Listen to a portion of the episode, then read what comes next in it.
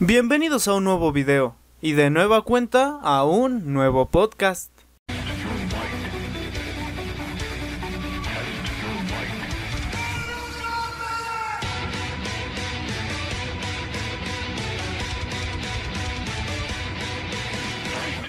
Antes de comenzar el video, quiero recordarles que no es necesario que se queden viendo esta pantalla que ven ahora mismo. Lo que están viendo es lo que estará durante todo el video. Este tipo de videos tienen como intención que ustedes tengan la libertad de hacer mil y un cosas simplemente mientras escuchen mi voz, similar a una emisión de programa de radio. Entonces, si tienes más cosas que hacer, adelante, que aquí mi voz te seguirá hablando.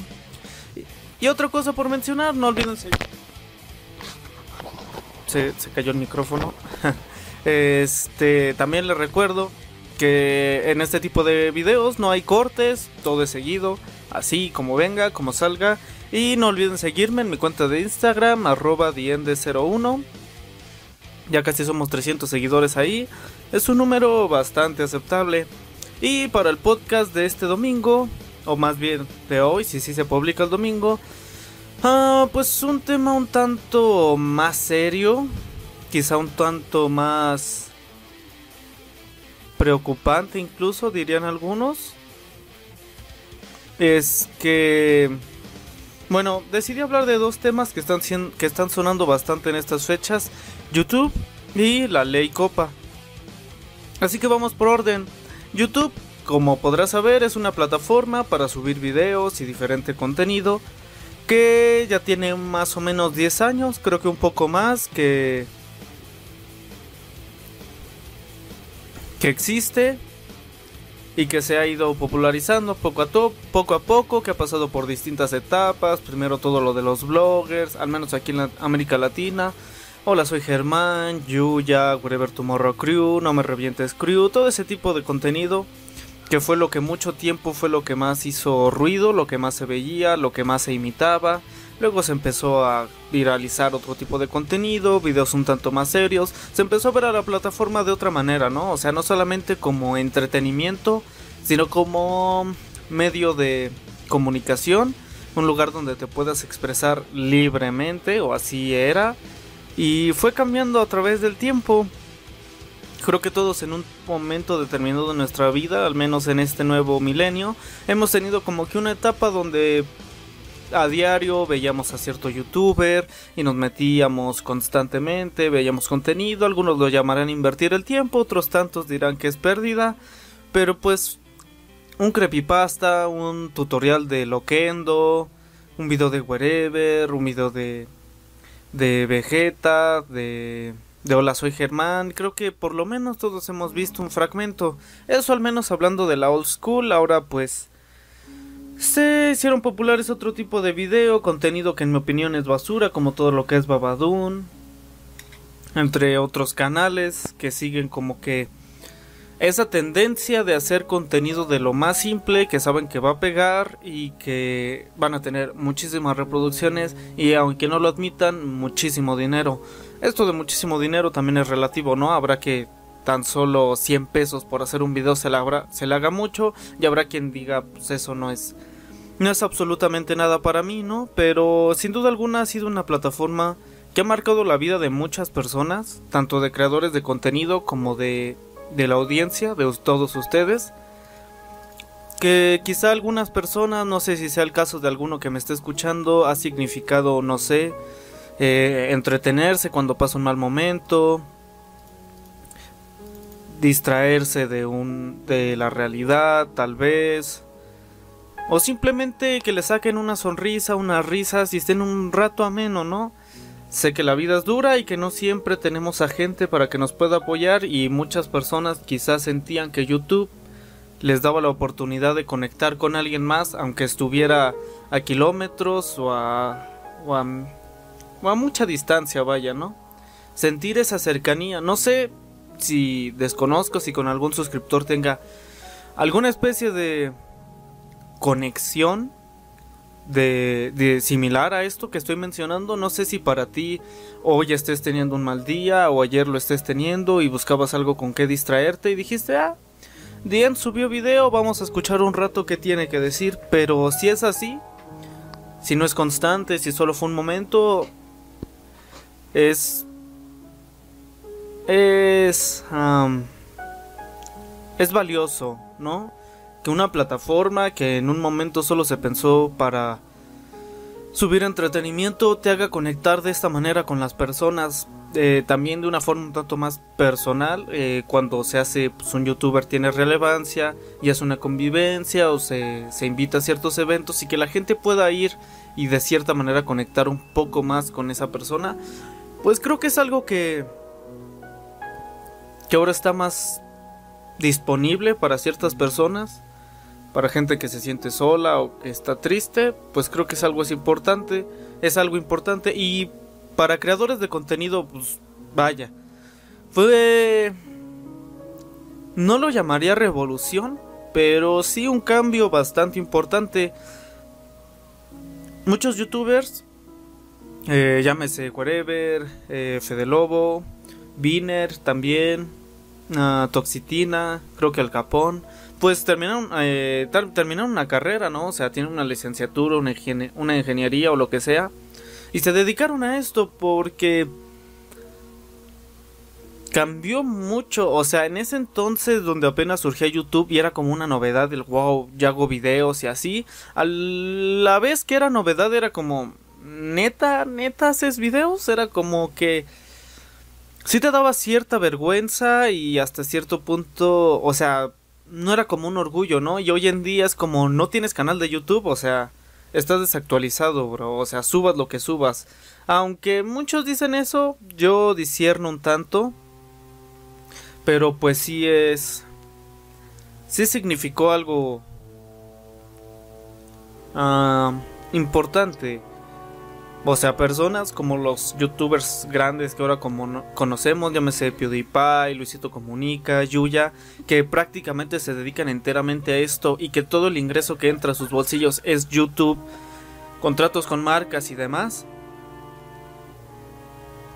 Es algo que hace 15, 20 años nadie se imaginaba que podía, o sea, si quería ser famoso, tenías que pues entrar a la televisión, entrar a la radio, al teatro, a la música, todo ese tipo de cosas, ¿no? Ninguno se esperaba que nada más por hablar frente a una cámara o detrás de un micrófono iba a poder a llegar a ser entre comillas famoso, aunque se hizo la división de ser influencer, pero a final de cuentas al Wherever, a Luisito, son personas que jamás habría visto, o sea, jamás les habría visto la cara o probablemente jamás les habría escuchado la voz de no ser por YouTube, así como ustedes. Quizá wherever Luisito sí, porque viven entre comillas cerca de donde yo vivo. Pero, o sea, no, no habría significado nada, ¿no? O sea, habría sido como ver cualquier otro rostro o escuchar cualquier otra voz. Pero si nos vamos a lejanías, tú que me escuchas desde Argentina, Chile, que son los otros dos países que más me escuchan después de México, pues jamás, jamás pensé cuando era niño que llegarías a escucharme, que llegaría importante, aunque sea mínimamente lo que tengo que decir pero creo que es una de las bondades que, ha dado YouTube. También como creador de contenido una pasa... Pues no sé, cosas peculiares. De que, o sea, yo no me dedico a eso, ¿no? Pero probablemente si hiciera solamente videos y al momento de que te preguntan, oye, ¿tú a qué te dedicas? Y a YouTube, pues quizás sí sacaría un poco de onda, ¿no? O sea, ¿cómo le explicas a un señor de 60, 50 años que por los videos que, que subes te, estás llevando pues, pues sustento a tu casa, ¿no? Por ejemplo, hablando de YouTube, pues yo comencé en la plataforma, pues como cualquiera de ustedes, ¿no? Como...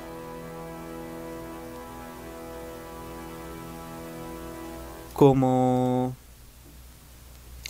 como un espectador más, ¿no? Que me, metía, buscaba dos que tres videos, me entretenía un rato y ya, fin.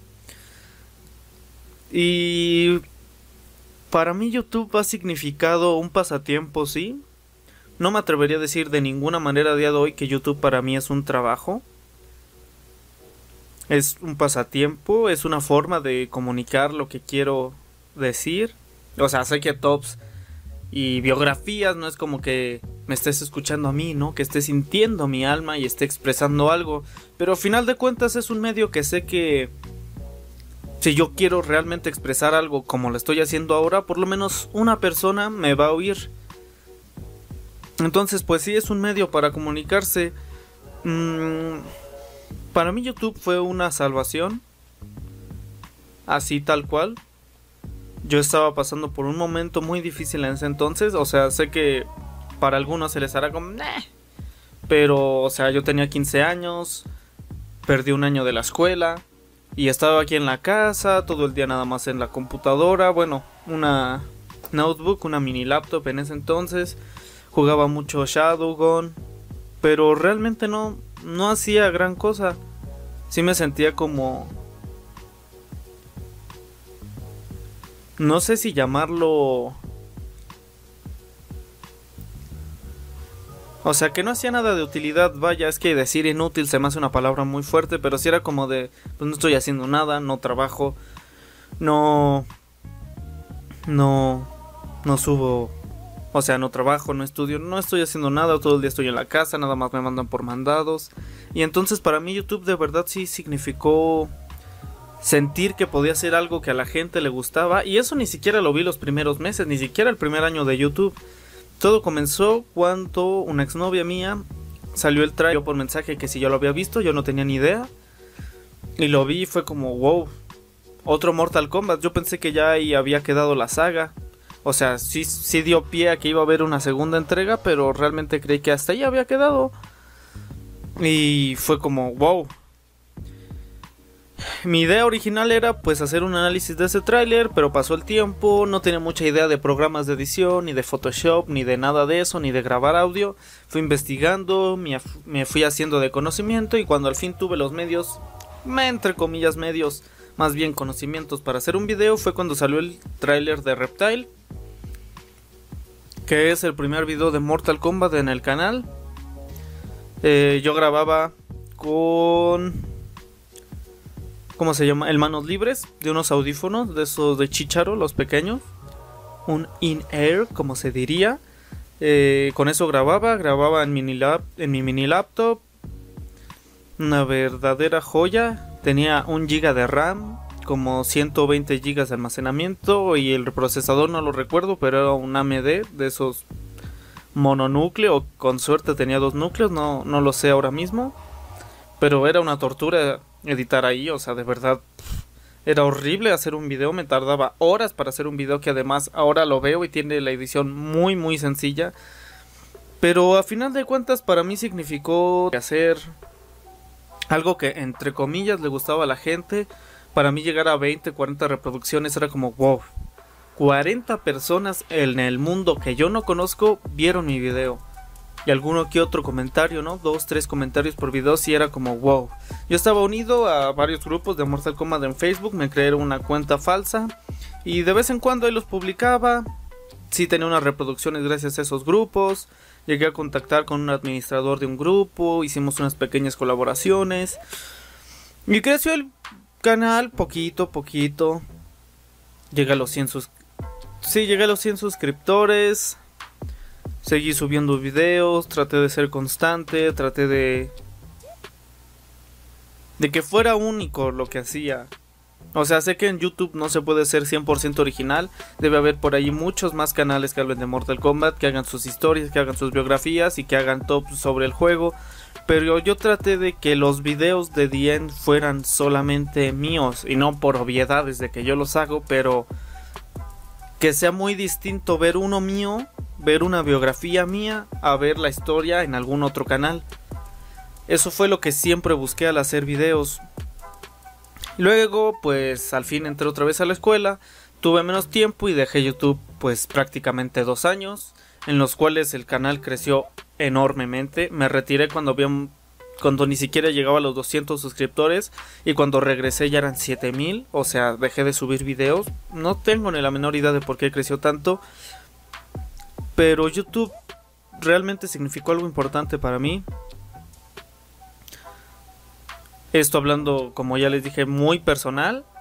Pero sé que para todos los creadores grandes, chicos y medianos, YouTube sí significa mucho más de lo que la gente podría llegar a pensar, mucho más de lo que los propios directivos de YouTube pueden llegar a lo comprar a Google si significa mucho más un canal para el creador, mucho más de lo que se imaginan, ya no como sustento, sino como parte de su vida, o sea, mi canal no es muy grande, pero todo el tiempo me están llegando comentarios y me están llegando notificaciones. Entonces está mi pantalla del celular y se prende un nuevo comentario, que alguien le respondió a alguien, que le dio like a cierto comentario.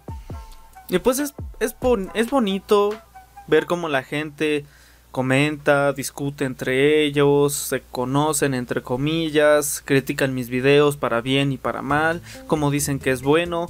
Es un sentimiento bastante satisfactorio decir que alguien para que para alguien yo soy su youtuber favorito que disfrutó mi video, que lo estaba esperando, que cuando comentan que nunca habían abierto tan rápido una notificación, de verdad se siente muy satisfactorio sentir que algo que tú te pasaste a lo mejor por ese entonces me tardaba como 8 horas, ahora me tardo alrededor de 14 horas, pero porque pues según yo mejoré la edición, pero que todas esas horas y las ideas que tuviste y todo el proceso para hacer un video, para alguien significó algo. O sea, lo que sea de verdad. Desde significar una distracción hasta sencillamente significar rellenar un momento de ocio. Ocio. Ocio son los huesos. Eh, de verdad, es de lo más gratificante. Es en parte lo que me motivó a no dejar YouTube cuando pasé esos casi dos años sin subir contenido. Como fue creciendo mucho el canal, vi cómo crecían los números, cómo se suscribía la gente, cómo comentaban y dije, tengo lo necesario. Creo que yo, si de verdad me empeño, le echo ganas, soy constante y me esfuerzo, puedo crecer. Puedo llegar a los 100 mil y a lo mejor, a lo mejor hasta el millón de suscriptores. Y en parte fue por lo que decidí volver. Entonces empecé a volver a subir videos, mejorar el contenido, empecé a ahorrar, compré, no tiene mucho, que compré una computadora, una con la cual ya puedo trabajar mucho más cómodo y con la cual creo yo que salen un poco mejor los videos, que tienen mejor edición. No sé si lo han notado, pero ya he mejorado al menos la calidad audio de 60 FPS. Si todo va bien, en un mes o dos compraré un nuevo micrófono para que mejore también eso. Y pues ya. O sea, muchas veces creo que no nos ponemos a pensar en los creadores no solo que hacen esto por entretenimiento, sino que lo hacen porque significa algo en sus vidas.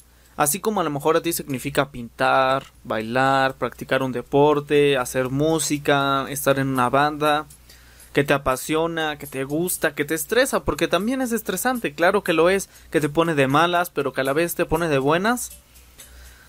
Y cosificamos las cosas, ¿no? O sea, es como tú, youtuber, es tu responsabilidad ser mi objeto de entretenimiento y tienes que hacer esto y esto y esto porque a mí me gusta.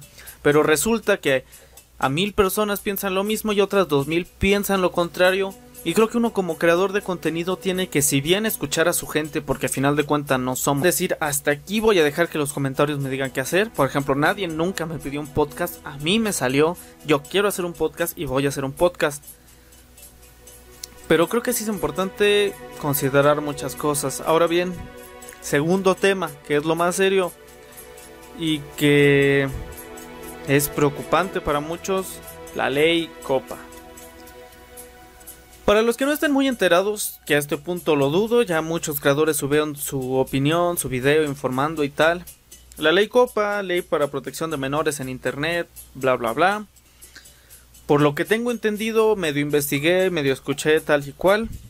Esta ley establece en un artículo que no se puede ah, manejar, manipular, bueno, no manipular, sí, manejar o hacer uso de los datos de menores de ninguna manera, de ninguna manera. ¿Qué es lo que hace YouTube? Toma datos de menores, bueno, de niños, se debe de entender por niños en Estados Unidos, 13 años para abajo. Hizo uso de estos datos y como lo hizo pues con publicidad, así como contigo que investigas, no sé, teclados y de repente te aparece publicidad de teclados, todo ese tipo de cosas, o si ves contenido de videojuegos te salen en los molestos anuncios de League of Legends, hizo eso. y establece que de ninguna manera se debe hacer. La organización de la cual emana la ley Copa, tengo entendido, demanda a YouTube. YouTube no tiene nada con qué defenderse porque claramente no cumplió lo que establecía la ley, pierde la demanda y pierde una y pierde dinero o una cantidad, una suma sustancial multimillonaria, que también tengo entendido es la multa más grande que se ha cobrado gracias a esta ley. ¿Qué es lo que pasa ahora? YouTube decide meter nuevos lineamientos, nuevas normas, nuevas reglas y ahora nosotros como creadores de contenido tenemos que, establecer, tenemos que establecer dos cosas. La primera, si los videos que hemos subido hasta el momento son aptos para niños o van dirigidos para niños o creados para niños o no lo son. Llega una notificación que dice básicamente que ahora tenemos que decir si nuestro canal entero nos daban tres opciones, perdón. Una, si este canal es para niños y todo, todos los videos que voy a subir son para niños, lo marcas, ¡pum! Ya, todos se marcaron así. No, este canal no sube contenidos para niño y nunca lo va a hacer. Todos sus videos se marcan así. Y la, la otra es que a lo mejor tu contenido es variado, a lo mejor algún contenido sí va para niños, otro no para no tanto. Y entonces es una opción de marcar video tras video tras video tras video. Y tú puedes decir, bueno, Está bien, ¿no? Simplemente nos va a ayudar a mantener un mejor control del contenido que se sube a YouTube, a lo mejor a dividirlo mejor, y al momento yo pensé lo mismo, va, no hay falla. Pero luego al terminar ese texto dice más información. ¿Qué viene si lees en más información? Que si marcas tu video o tu canal para niños, en resumen, es como si no hubiera subido un video. Es como si no existiera tu canal. ¿Por qué? Porque si tu canal es para niño, no, no está permitido que los suscriptores activen la campana de notificaciones, solo se pueden suscribir. En tus videos para niños no pueden comentar nada, no pueden meter ese video en listas de reproducción, tú no puedes crear listas de reproducción como creador. Este, no tengo entendido que no puedes poner esos videos en pantallas final no puedes poner esos videos en tarjetas. Otros creadores, aunque no suban contenido para niños, no pueden poner tu video en pantalla final ni en tarjetas, tampoco en listas de reproducción. Solo se pueden ver likes y te puedes suscribir. Esos dineros van, esos dineros ahora. Em, esos videos van a generar muchísimo menos dinero del que deberían. O sea, son un montón de restricciones con la interacción para que prácticamente es como si no hubiera subido ese video. Hay muchos canales que se dedican a subir contenido para niños. Tengo un sobrino que le gusta ver, por alguna extraña razón, yo no entiendo a los niños, unboxing de juguetes. O sea, son gente que se graba, compra juguetes, los abre, ven las piececitas, los adornan. Y eso se dedica a ver mi sobrino, ¿no? O sea, ese contenido dejará de ser uno interactivo, no vas a poder comentar todo lo que ya dije, y va a ser económicamente inviable. Aunado a que YouTube dijo que tiene la potestad de cerrar los canales que se consideren económicamente inviables o económicamente sustentables. O sea, YouTube literalmente cada día se está convirtiendo más en un trabajo casi casi hecho y derecho formal con todo y todo. Y hay que ser un poquito analíticos, ¿no? Darse cuenta. Tu canal tú subes video para niños. Subes videos para niños. Estos videos casi no van a generar dinero y yo, YouTube, tengo la potestad de cerrar tu canal si considero que no va a generar dinero o que es económicamente, económicamente inviable. Esto significa en resumen que YouTube, como lo conocemos, va a desaparecer tal cual. Lo he escuchado de otros creadores de contenido y suena muy drástico, pero ponte a pensarlo dos segundos y es la verdad. Tú subes video de esta manera, no generas dinero y YouTube en cualquier momento puede decirte no generas dinero, vámonos, cerramos tu canal. Y así hay muchísimos canales, muchísimos de verdad. Y tú pensarías, esto va a afectar enteramente a los que suben contenido para niños. Pero, vamos a ver, ¿Qué se considera contenido para niños según YouTube? Si le das en más información en la ley Copa, nos dice... Ah, Y les voy a leer. Y cito. Independientemente de su ubicación, le pedimos que nos diga si sus videos están hechos o no para niños. Estamos realizando estos cambios de acuerdo con un acuerdo con la Comisión Federal de Comercio de los Estados Unidos, entre paréntesis FTC, y para ayudarlo a cumplir con la Ley de Protección de Privacidad en Línea para Niños, COPA, y u otras leyes aplicables. Si no configura su contenido de manera adecuada, puede tener consecuencias en YouTube o tener consecuencias legales según COPA y otras leyes. Proporcionamos alguna orientación sobre lo que se considera hecho para niños a continuación, pero no podemos proporcionar asesoramiento legal. Si no está seguro de, si sus videos cumple con este estándar, le sugerimos que busque asesoría legal, o sea, un abogado. De acuerdo con la guía de la FTC sobre Copa, un video está dirigido a niños que llamamos hecho para niños si 1 los niños son la audiencia principal según los factores que se describen a continuación. A. Los niños son la audiencia principal, pero el video aún está dirigido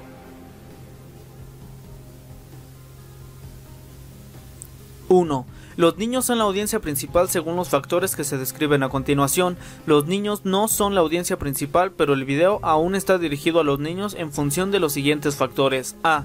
Al decidir si su canal está hecho o no para niños debe considerar varios factores que incluyen tema del video, por ejemplo, contenido educativo para preescolares, si los niños son su audiencia prevista o real para el video, si el video incluye niños, actores o modelos, si el video incluye personajes, celebridades o juguetes que atraen a los niños, incluidos personajes animados o figuras de dibujos animados, si el lenguaje del video está destinado a que los niños lo entiendan, si el video incluye actividades que atraen a los niños como juegos de teatro, canciones o juegos simples o educación temprana, si el video incluye canciones, cuentos o poemas para niños, cualquier otra información que pueda tener para ayudar a determinar la audiencia de su video como evidencia empírica de la audiencia del video. Como se, como se podrán dar cuenta esto es muy demasiado ambiguo porque prácticamente nos está diciendo que no sé si conozcan el canal de Lul pero es un canal que hace investigaciones, guion teorías, guion desentraña, análisis de muchas cosas. En un momento, en un principio solamente era de Halo, pero luego empezó a subir de cosas como Bob Esponja, Los Pingüinos de Madagascar, creo que tiene por ahí uno de Coraje el Perro Cobarde. O sea, están dirigidas para niños, no. Tuve uno de esos videos y es un video serio que de vez en cuando suelta alguna que otra grosería y que incluso mete temas más serios como él mismo menciona en su video sobre la ley Copa que habla de Pepa y hace un símil con el nazismo. O sea, lo que pasa es que se están anteponiendo dos cosas. La primera, en el video salen caricaturas, sí, pero el video, su objetivo, bueno, la audiencia objetivo no son niños. Pero YouTube seguramente va a pensar que porque tiene caricaturas es automáticamente para niños. Yo estoy a la espera de una cosa. Mm, si subes un video que tiene violencia, según los lineamientos de la comunidad, puedes solicitar una revisión manual, no por un algoritmo, y que determine si tu video efectivamente debe tener restricción de edad o monetización limitada o no. Yo espero que pongan una herramienta similar y si te marcan un video revisión, que alguien vea el video y que ve que a lo mejor te estás hablando, digamos, de del Rey León, pero estás haciendo un símil del Rey León con Macbeth o con algo un tanto más serio y que no es realmente para niños, aunque lo que se esté mostrando sea entre comillas para niños. Ahora bien, juegos. O sea, la ley Copa va a aplicar a todo el contenido en YouTube por igual. A todo el contenido en YouTube por igual. Que eso quede claro. ¿Qué es lo que esto significa? Que también los videojuegos. ¿Qué pasa si subes Minecraft? Si subes Fortnite? Si subes, no sé, Slither? O sea, tu video automáticamente va a ser para niños porque esos, esos videojuegos en sí son para niños o para jóvenes. Y yo pensé, por ejemplo, ayer estuve investigando un poco más antes de grabar este podcast, que Mortal Kombat, que es mi canal, bueno, lo que subo en mi canal, estaré automáticamente libre de esto de ser para niños porque pues Mortal Kombat todas las entregas son clasificación M, o sea, más 17, excepto me parece que versus DC Universe que creo que solo tienen calificación de jóvenes. Pero no, resulta que aunque el videojuego tenga cierta clasificación, si el video cumple con los estándares para ser considerado para niños, va a ser para niños y todo lo que ya les mencioné se va a desactivar. O sea, incluso aquí dice evidencia empírica de que su video es para niños, aunque el video sea de Mortal Kombat por decir, digamos top 6 mejores fatalities de Mortal Kombat 11. Hablamos de un videojuego que no es para niños, hablamos de un video que no es para niños, que es sangriento, que es violento, explícito, entre otras cosas, cosas que no deben ver los niños, pero que toda tu audiencia resulta ser niños. Nada más porque tu audiencia es niños, tú también ya te fregaste, porque entonces YouTube considera que es para niños y va a restringirlo con todo lo que ya mencioné. Igualmente, aunque tú hayas marcado tu contenido como que no es para niños, o sea, tu canal entero, si los niños lo ven, YouTube lo va a marcar. Esto me afecta, creo que no tanto. Recordemos niños, es de 13 para para atrás, vaya. Y aquí dice que mi audiencia desde siempre, desde que empezó YouTube, el 11%, por, el 11 es de, de 13 a 17 años. O sea, se, no creo que se considere que mi canal es para niños, dado que el 39% es de 18 a 24 y el 26% es de 25 a 34 años. Entonces creo que por ese lado me salvé un poco, pero es molesto que responsabilicen a, a los creadores de contenido, tanto YouTube como la ley Copa. YouTube fue el que se equivocó. Nosotros no hicimos nada malo, nunca erramos, no hicimos que los niños vean el contenido. YouTube es el que hizo que vean el contenido. ¿Por qué no? Por ejemplo, tengo entendido que para utilizar WhatsApp y Facebook tienes que ser mayor de 15 años. ¿Por qué no simplemente YouTube hizo algo similar? Que tú no puedes abrir una cuenta para YouTube siendo menor de 15 años y nos ahorramos todos estos problemas. Y sé, ah, me van a decir, no, es que puedes, YouTube, puedes ver YouTube sin necesidad de tener una cuenta y bla, bla, bla. Lo sé. Pero si te metes a YouTube y quieres ver un video con restricción de edad, te va a pedir que entres para corroborar que eres mayor de edad y puedes ver contenido violento.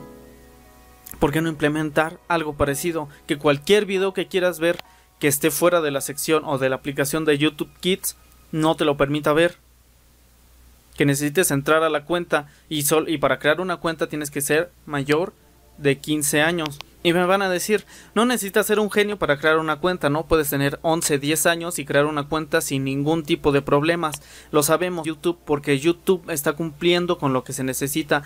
YouTube, entre comillas, confía en que tú estás teniendo la edad necesaria para crear una cuenta y entonces deja de ser uno responsabilidad de YouTube y dos responsabilidad de nosotros como creadores de contenido y a quien le debe caer enteramente la responsabilidad es a los padres. No tendría ni siquiera por qué existir YouTube Kids si los padres estuvieran pendientes uno de qué andan en el celular o en la tableta o la computadora o lo que quieran los niños qué es lo que están viendo. Y dos, si, ¿por qué les dan acceso a tan temprana edad a la tecnología, al Internet? Si tienes más de 16 años, sé que has visto cosas que no deberías haber visto en YouTube. Llámese violencia, llámese pues mm, violencia ficticia como mis videos de Mortal Kombat, como cualquier gameplay de Call of Duty, ¿no? O sea, aunque sea por por morbo, que de vez en cuando esos videos random que te salen en YouTube, que diga te salen en Facebook de de que X grupo de narcos atrapó a X persona y que hizo X cosa. O si googleas cosas violentas O incluso aunque no sea tu intención, si hay una noticia de que hubo un choque automovilístico y que la persona al volante quedó totalmente destrozada y hay fotos explícitas, o sea, lo has visto. Ya no hablemos de otro contenido como pornografía o X fetiche porque probablemente también lo has visto. Y mi pregunta es, tal vez tú, joven de 15, 16, 17 años, ya tienes mayor conciencia, ya sabes lo que haces, ya tú decides. Pero un niño de 9, 10, 11, 12 años, no, si bien ya razona y todo ese tipo de cosas, no tiene por qué estar ni siquiera expuesto a todo este tipo de situaciones. Pero lo está. ¿Y de quién es la responsabilidad? Enteramente, ni siquiera parcialmente, enteramente de los padres. Ah, bueno, voy a darle esto a mi niño. Activa el control parental en el teléfono, en tu Smart TV, en donde quiera que esté niño, actívalo. Ah, que quiere ver YouTube, solo muéstrale YouTube Kids. Y aún cuando esté solamente en YouTube Kids, no es como que, ah, ya está en YouTube Kids, ya me voy a hacer mis cosas, ya y ve puras caricaturas. No, tú como padre tienes que estar al pendiente de qué es lo que está viendo tu hijo, porque es tu responsabilidad. Pero ¿qué hacen los padres? ¿Qué hace YouTube? Como Poncio Pilato, como Poncio Pilatos se lava las manos y nos deja la responsabilidad a nosotros que tenemos que uno marcar nuestros videos y pensar dos veces si queremos que nuestros videos sean vistos como niños. A mi parecer pusieron tantas consecuencias de si es para niños para que estos canales exponencialmente desaparezcan de YouTube y, que, y quede contenido solamente para adulto y que los pocos canales que aún sigan creando contenido se vean se vayan solamente a YouTube Kids y ahora sí se haga una brecha y una frontera muy evidente entre YouTube normal y YouTube Kids para ahorrarse problemas similares a futuro. Y a lo mejor esto no se va a ver de un día para el otro, ¿no? Entra en vigor, me parece que en enero. Y poco a poco vamos a ver cómo contenido para niños desaparece. O sea, los invito ahora a que busquen cualquier cosa para niños, la que ustedes quieran. Un juguete, algo en YouTube, algo en YouTube, tomen captura, hagan la misma búsqueda en un mes, tomen captura, dos, tres, cuatro, cinco meses y se van a dar cuenta que el YouTube, que los videos y que los canales dedicados a cosas para niños van a ir exponencialmente desapareciendo y YouTube se va a hacer una plataforma más madura. Pero si esto hubiera sido así desde un principio, no estaríamos pasando como, como en esa escena de Watchmen, de Jack diciéndole a Doctor Manhattan, imagínense a los creadores de contenido hablando a YouTube, de repente descubriste que esto te preocupa, qué conveniente. Si desde un principio te hubiera importado, nada de esto habría pasado. Palabras más, palabras menos, yo sé que lo dice distinto en la película o en el cómic. Entonces, ¿esto afecta a canales grandes? Claro que sí. Llámese Vegeta, Willy Rex, Fernanfloo. Todos los que llegaron a subir contenido de Fortnite, eh, Plantas contra Zombies, este, Minecraft, todos esos videos automáticamente van a ser marcados para niños. Y los youtubers que estaban en ascenso o que ya estaban establecidos se la van a ver muy, muy difícil. ¿Cómo podemos solucionar esto? Pues prácticamente no se puede. Eh, la ley Copa abrió una página para decir comentarios y quejas, hizo una, petición en change.org, pero es una lida. No creo que pase por un proceso legislativo de nueva cuenta o para reformar la ley y que YouTube esté exento de esto. Yo creo que no deberíamos exigirle a la ley Copa porque ella ya existía desde hace bastante. Quien cometió el error fue YouTube y creo que quien deberíamos exigirle que mejore las cosas y que mejore la plataforma es a YouTube. Porque YouTube gana dinero gracias a nosotros, gracias a los creadores de contenido. Si bien las marcas son las que se publicitan ahí, si no hubiera quien vea ese video, no tiene ni el más mínimo sentido. Yo espero que en los siguientes años surja una nueva plataforma para subir videos, para que muchos creadores de contenido se muden ahí y que en general las cosas mejoren. No sé si esto realmente me afecte, no sé si va a cambiar el contenido en el canal, pero pues ya será cuestión de ver. En fin, vamos a irlo dejando por aquí. Fueron 40 minutos aproximadamente. Van a salir un poco más en lo que me despido. Pero espero que lo hayas disfrutado. No olvides comentar qué te pareció. ¿Qué otros temas te gustarían que se hablen sobre podcast? ¿Qué opinas de YouTube? ¿Qué ha significado para ti? Si te gustó, espero que lo hayas disfrutado, que hayas reflexionado un momento y que te hayas entretenido sobre todo. Nos vemos en un siguiente video y sin más que decir, se despide su amigo.